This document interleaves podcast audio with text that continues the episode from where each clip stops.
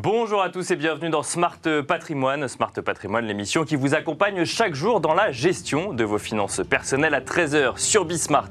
Au sommaire de cette édition, nous commencerons comme d'habitude avec patrimoine thématique, un patrimoine thématique consacré comme tous les jeudis à l'investissement socialement responsable ou l'investissement durable, investissement à impact. Les définitions sont euh, nombreuses. Nous recevrons euh, donc Michel Papalardo, la nouvelle présidente du euh, comité du label ISR avec qui nous aborderons le changement récent de gouvernance du label, mais aussi les nouvelles directions du label pour la suite.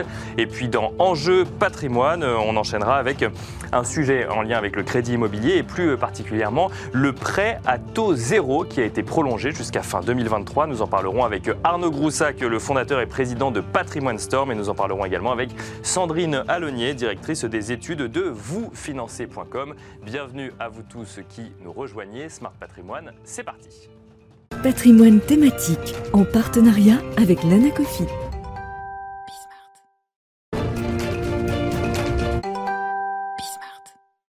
Et c'est parti pour patrimoine thématique, donc consacré comme tous les jeudis à l'investissement socialement euh, responsable. Aujourd'hui, nous avons le plaisir de recevoir Michel Papalardo, la nouvelle présidente du comité du label ISR. Bonjour Michel Papalardo. Bonjour. Bienvenue euh, sur ce plateau. Donc, euh, vous avez pris la tête du comité donc, du label ISR il y a maintenant trois semaines environ. Juste pour rappeler un petit peu d'où vous venez, vous avez eu plusieurs vies, dont une dans l'écologie. Vous avez été directrice de cabinet de Nicolas Hulot lorsqu'il était ministre de la transition écologique, vous avez été commissaire général au développement durable et présidente de l'ADEME. Aujourd'hui, vous euh, êtes donc à la tête du comité du label ISR avec un changement euh, complet de gouvernance au sein de, au sein de ce label et ce en lien avec notamment les critiques euh, qui pouvaient être émises à l'encontre de ce label.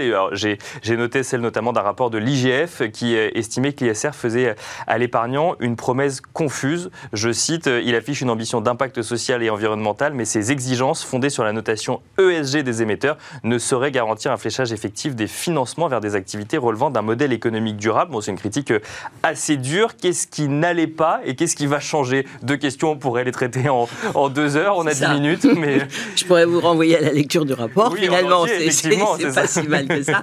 Non, mais je trouve qu'on a... Enfin, déjà, il faut soulever qu'on a fait les choses dans l'ordre.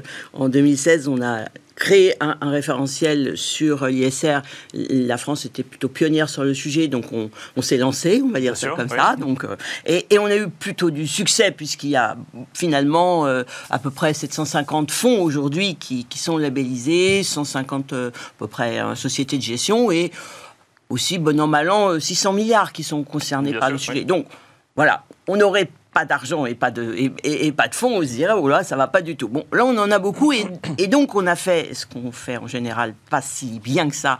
On a fait une évaluation au bout de 4-5 ans parce que le rapport de l'IGF c'est ça. Il a tout mis à plat, il a tout regardé. Il a regardé si ça correspondait finalement aux objectifs. Bah, bah, oui c'est ça et puis puis 2016, 2021, euh, bah, il s'est passé des choses, donc le contexte surtout a évolué. D'abord, on n'est plus tout seul, heureusement d'ailleurs, hein, c'est mieux de, faire, voilà, de faire, de faire l'exercice. Donc on peut se comparer. Donc les uns et les autres ont pris des voies un peu différentes.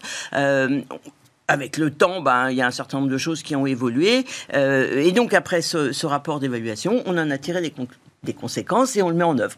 Voilà. Alors, on ne met pas en œuvre toutes ces recommandations. Non, effectivement. À commencer d'ailleurs par euh, le, la gouvernance elle-même, euh, mais c'est des choix. Hein, les rapports, moi j'ai été à la Cour des comptes, donc euh, voilà, on est content déjà quand le rapport est lu et utilisé. Après, on n'est pas forcé d'être suivi sur tous les points. Un, un comité restreint. Voilà, et, très financier, et très financier. Alors que nous, on fait, on, est resté 13, 12 hein, plus moi, la présidente, et, et c'est un comité qui est plutôt un comité des parties prenantes en fait. Oui, c'est ça. il y a très peu d'acteurs de, la finance qui sont présents au sein de ce comité. Il n'y a qu'une seule personne. C'est changement par rapport au précédent. C'est-à-dire que le précédent, c'était essentiellement bah, des gestionnaires de fonds qui essayaient de, créer le, le, label euh, avec euh, leur technicité, etc.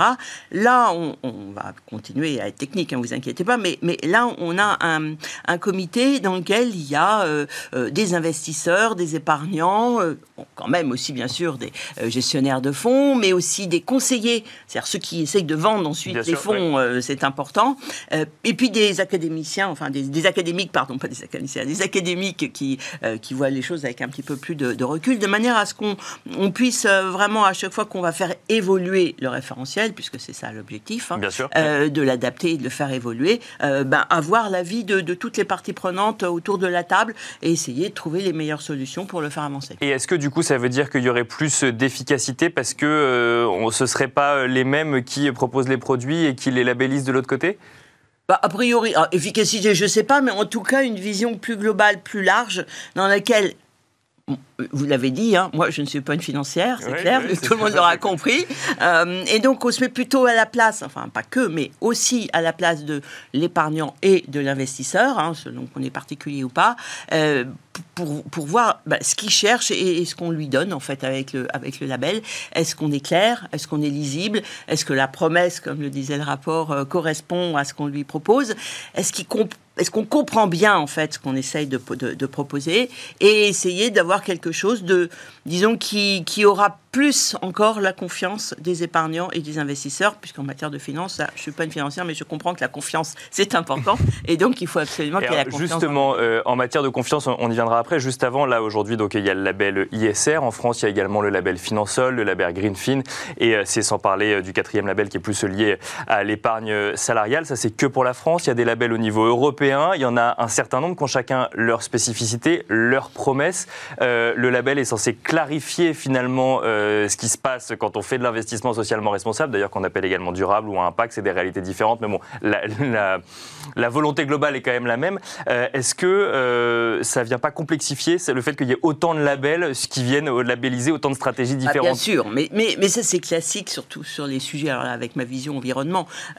au début, on lance une idée, donc chacun se cherche ça foisonne, ça fleurit. Hein, et, puis après, il y a un moment où on essaye de mettre un peu plus d'ordre dans tout ça. Et ça Je pense qu'on est dans France, cette période-là. En tout cas, de, de, notre côté, on, on, a cette intention, en tout cas, d'essayer de mettre de l'ordre déjà dans notre label et peut-être de voir avec les autres comment on pourrait proposer peut-être, je dis un bouquet de labels, c'est un côté très environnement aussi, mais, mais qu'on soit capable d'expliquer euh, à l'épargnant ou à l'investisseur la différence entre les labels. Parce qu'en fait, on en a plusieurs, mais ils font pas la même chose. Ils font pas hein. la même chose, effectivement. Il y en a un du ministère de l'économie et des finances, l'autre du ministère de la ah, transition écologique. C'est pas du ministère, c'est qu'est-ce qui vend? Le, le label Greenfield, il est beaucoup plus, il est vraiment thématisé euh, environnement et climat. Mhm. Euh, le, label ISR a vocation à être très transversal et à couvrir tous les sujets.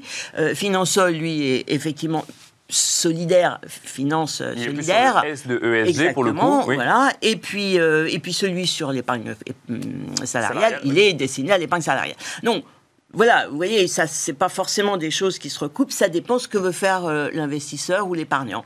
Euh, et c'est ça qu'il faut qu'on lui explique si possible, qu'on lui simplifie la vie pour qu'il comprenne qu'il y a une base commune, et ensuite qu'il puisse peut-être aller euh, prendre le sujet qui l'intéresse particulièrement, s'il a un sujet qui l'intéresse particulièrement. Bon alors, sur l'investissement socialement responsable, il y a quand même deux... Enfin, déjà, les, on n'arrête plus les annonces sur le sujet. Là, euh, COP26, en ce moment, les financiers ont pris la parole hier. Marc Carnet, l'ancien gouverneur de la Banque d'Angleterre, qui nous explique que maintenant, il y a 450 établissements dans 45 pays qui sont prêts, qui sont capables de mobiliser 130 000 milliards de dollars d'actifs pour atteindre la neutralité carbone en 2050. Donc on se dit c'est bon, la planète est sauvée. Puis euh, il y a des scandales euh, assez réguliers. Il y a des WS, il y a BlackRock. On se rend compte qu'ils annoncent verdir plus qu'ils ne le font euh, réellement.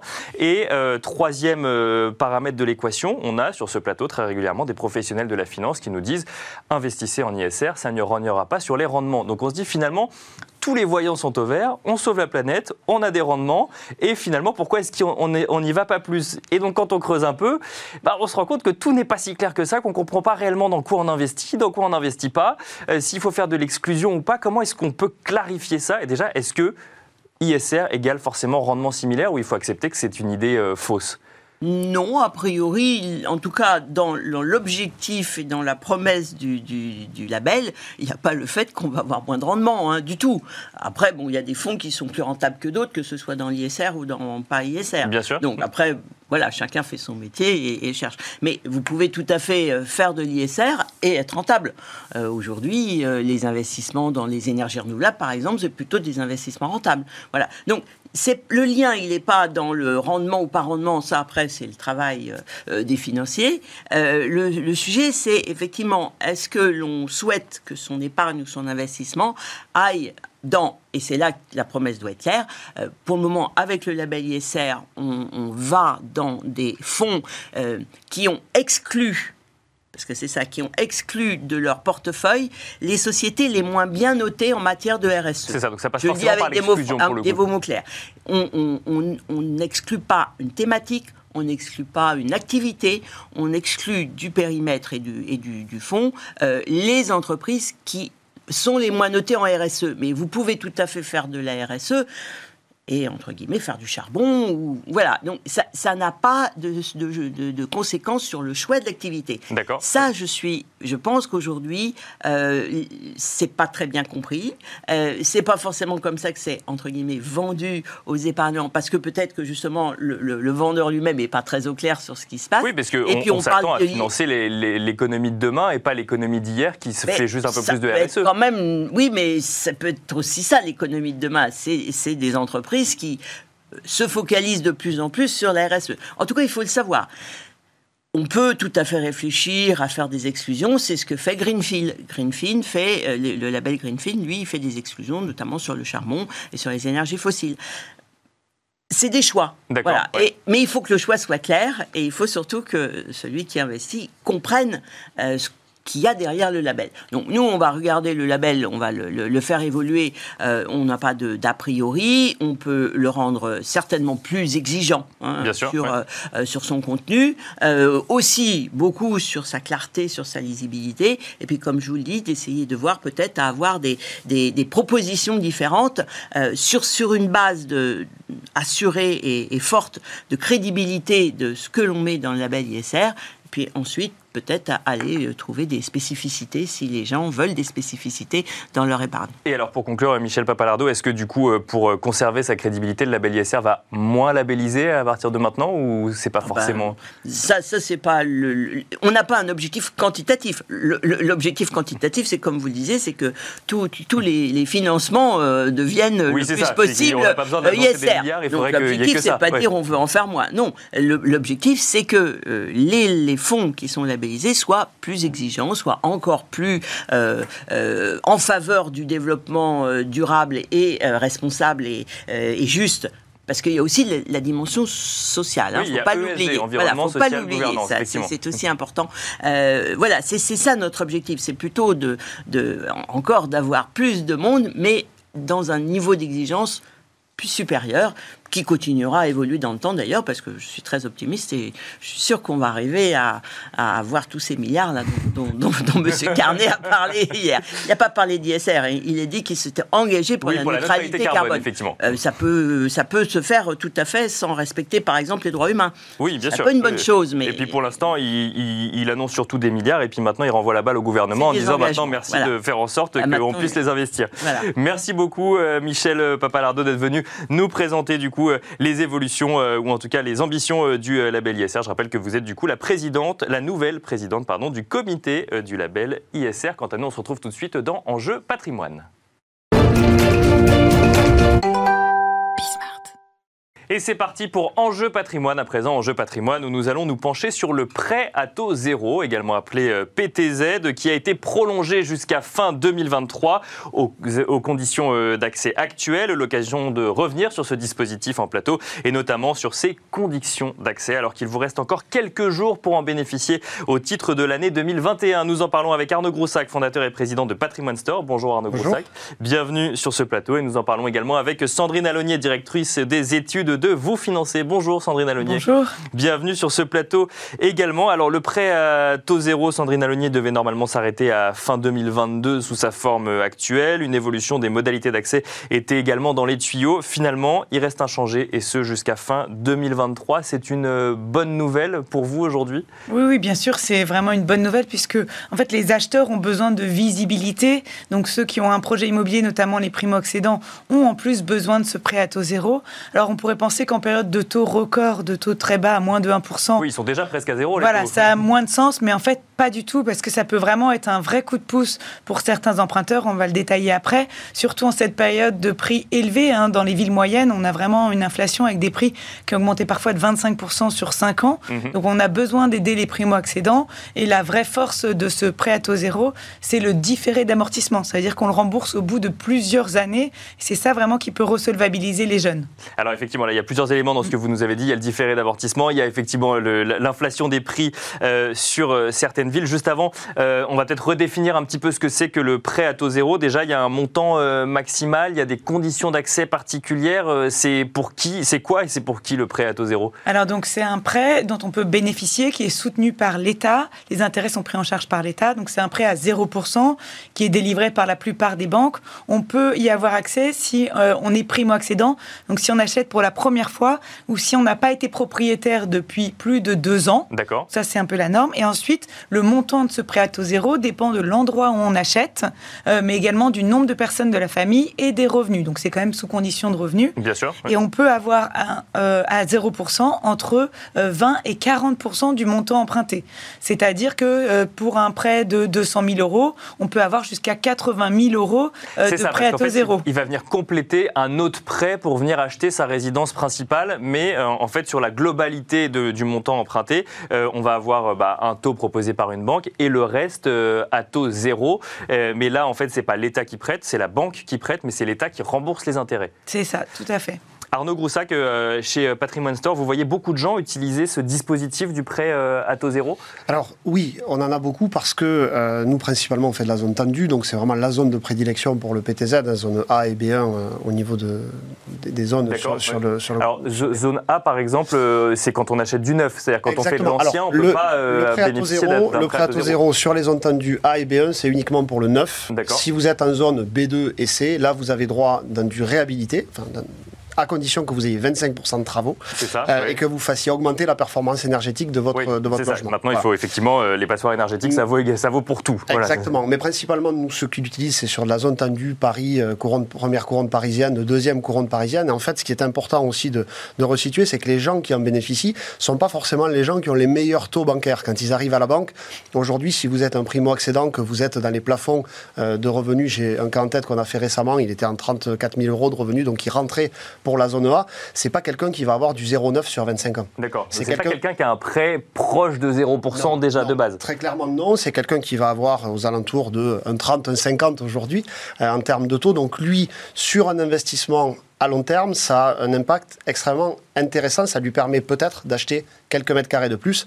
Et suite au Covid, les quelques mètres carrés de plus sont importants, notamment un petit balcon par exemple ou autre.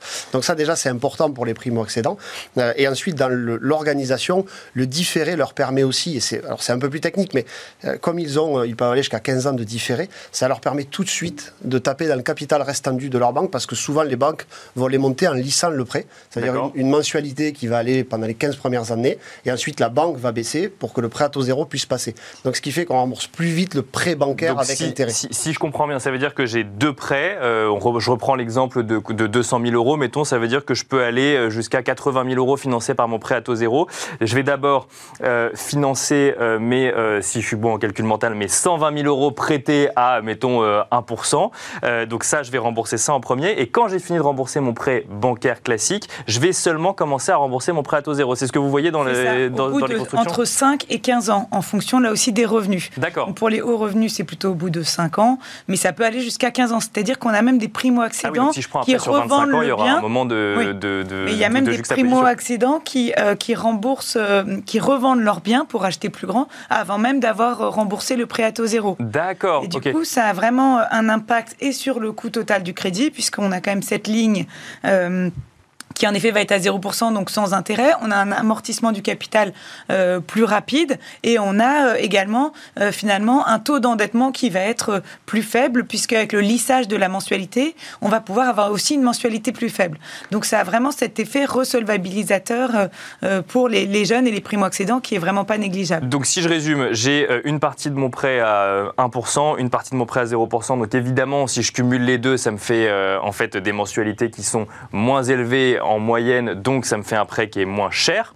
En plus de ça, je peux commencer à le rembourser entre 5 et 15 ans, 15 ans après le début de mon acquisition. Euh, donc ça fait que euh, je peux en fait faire des montages un peu différents. Et en plus de ça, comme euh, je rembourse pas la somme totale dès le début, mais d'abord une première partie de la somme, ensuite une deuxième partie de la somme, ça a un impact aussi sur les normes HCSF et donc sur le, niveau d'endettement finalement que je peux supporter en tant qu'acheteur. Voilà, tout à fait. Grâce à, cause du lissage en fait. Comme sur les premières années, on va pas rembourser le prêt à taux zéro, mais il faut quand même que la mensualité soit la même, notamment pour s'assurer que l'emprunteur pourra rembourser sur toutes les, les, années du prêt. Et du coup, ça permet de faire baisser en fait la mensualité, le fait qu'il y ait ce différé, et donc finalement d'avoir un taux d'endettement moins impacté aussi. Euh, Arnaud Groussac, Sandrine Alonier, euh, dans, sa réponse tout à l'heure, nous a parlé de, l'inflation euh, dans certaines villes, et c'est vrai que c'est quelque chose qu'on aborde souvent dans cette émission, c'est bah, l'exode rural. Alors il y a ceux qui nous disent que c'est que c'est un mythe, d'autres qui nous disent que c'est une réalité. En tout cas, on voit les prix dans certaines villes de province monter. on peut parler de Reims, on peut parler de Brest, Bordeaux, on en parlait déjà avant. Est-ce que là, du coup, le prêt à taux zéro peut faciliter l'accès je sais pas moi, des centres-villes de Brest, de Reims ou autres Oui, alors Principalement, le, message qu'il faut faire passer aujourd'hui, c'est l'information. Il faut vraiment pas hésiter à demander lesquelles, les aides auxquelles vous avez droit. Parce qu'il n'y a pas que le prêt à taux zéro, il est cumulable avec d'autres aides. Et vous pouvez avoir aujourd'hui, euh, dans des grandes villes, des zones où vous êtes éligible à la TVA 5.5, euh, vous êtes éligible euh, donc au prêt, au prêt à taux zéro. Et tout ça fait que ça vous permet, ou à des prix maîtrisés aussi, si vous êtes hors zone de TVA 5.5, tout ça vous permet certainement d'avoir un logement qui va être bien mieux placé. J'ai un exemple en tête à Bordeaux, là, il y a un promoteur qui, est, qui vient de sortir un programme à prix maîtrisé fixé par la mairie. Alors c'est Bruges juste à côté de Bordeaux, mais il fallait pas que ça dépasse 4000 euros du mètre. Donc là, on est toujours dans le neuf. Hein. On est toujours dans le neuf, puisque c'est le, sujet du, PTZ aujourd'hui, mais euh, ça permet quand même d'être à peu près 1000 à 1200 euros moins cher qu'un prix habituel standard sur du neuf aujourd'hui hors parking.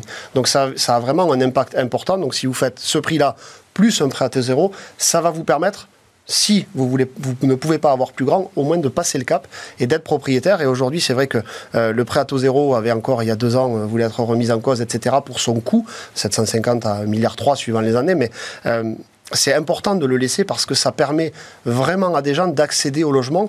Les villes aujourd'hui sont dans des situations assez ubuesques où il y a une telle pénurie de logements neufs que vous retrouvez dans certaines villes. avec la demande est toujours là pour le coup. La demande est toujours là et vous avez le prix de l'ancien qui est en train d'être au même niveau que le neuf. Ça s'est jamais vu. Ça s'est jamais vu. Donc aujourd'hui, dans l'ancien, vous avez des, frais de notaire beaucoup plus importants. Vous n'avez pas de prêt à taux zéro euh, sur, les, sur les zones tendues. Donc qu'est-ce qui reste pour se loger? Il reste que le logement neuf et donc le PTZ, les TVA 5.5 ou les prix maîtrisés. Et c'est un enjeu extrêmement important. Mais vous avez raison, il y a aussi d'autres aides qui existent. Il y a des villes qui veulent encore attirer des primo-accédants euh, dans leur ville. Donc il y a par exemple à Marseille, je crois que c'était le chèque premier logement. Il y a Toulouse, il y a Nantes, il y a plusieurs villes comme ça euh, qui vont donner un coup de pouce. et d'autres villes aussi qui ont des dispositifs calés sur le prêt à taux zéro. Quand on a le droit au prêt à taux zéro, c'est-à-dire qu'on rentre dans des conditions de ressources, on peut avoir le droit à d'autres types de prêts euh, aidés de la ville ou même du département. Et il y a également des banques qui font également euh, des prêts à taux zéro, des enveloppes. Par exemple, pour 100 000 euros empruntés à 1%, vous avez le droit à une enveloppe de 15 000 euros empruntée à 0%. Donc il y a aussi tous ces coups de pouce. taux zéro, mais euh, proposé par la banque directement. Et du coup, on peut cumuler le prêt à taux zéro du gouvernement, celui de la banque et une ligne aussi du gouvernement de la ville. quand je vous écoute, là, effectivement, on, est, on était parti sur le prêt à taux zéro, mais euh, finalement, euh, on, peut aujourd'hui euh, accéder en primo-accession à, un bien sans avoir d'aide en France? C'est encore possible ou...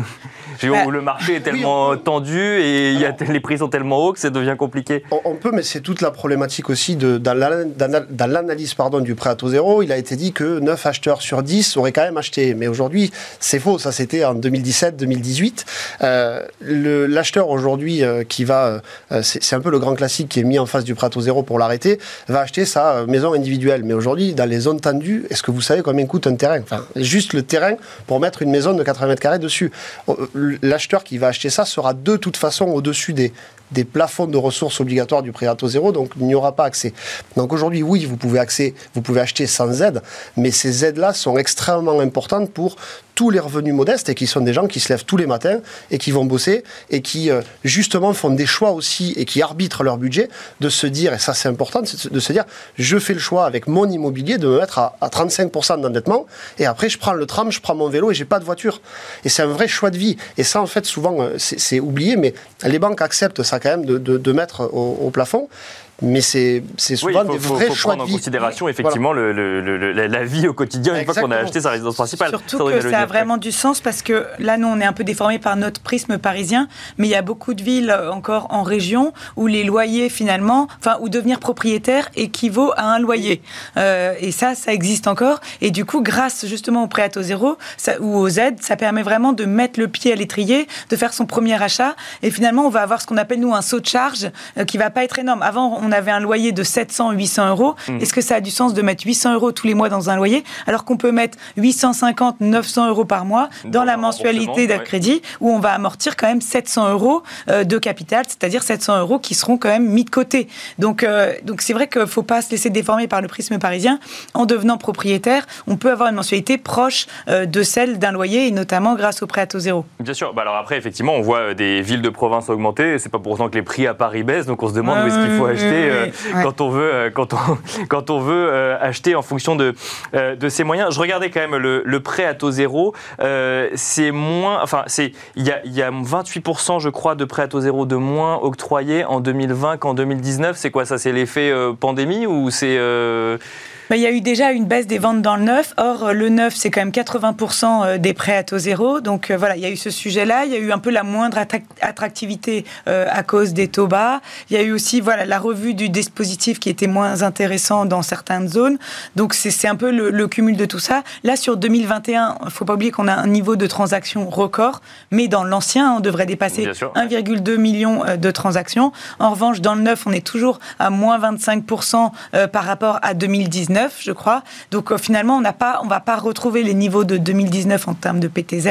Et c'est vrai que tant que le neuf est un peu à la peine, euh, le prêt à taux zéro sera euh, un peu moins octroyé, mais du coup, ça coûte aussi moins cher un peu au gouvernement. Donc, il y a une raison de plus pour justement ne pas l'arrêter.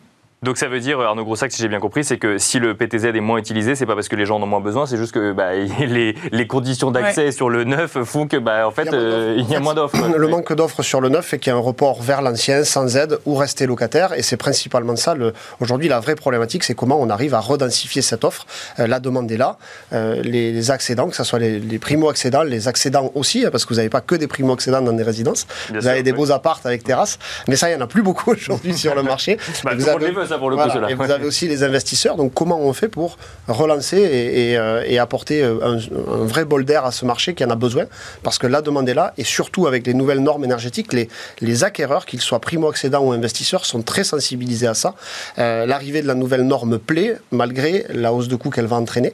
Mais nous, on le voit sur les premières études, les, les, les gens ont envie de faire cet effort-là parce qu'ils savent qu'en le faisant, c'est un effort pérenne et durable dans le temps. Donc, ça s'inscrit parfaitement dans la durée d'un prêt à taux zéro ou d'un prêt d'un primo-accédant.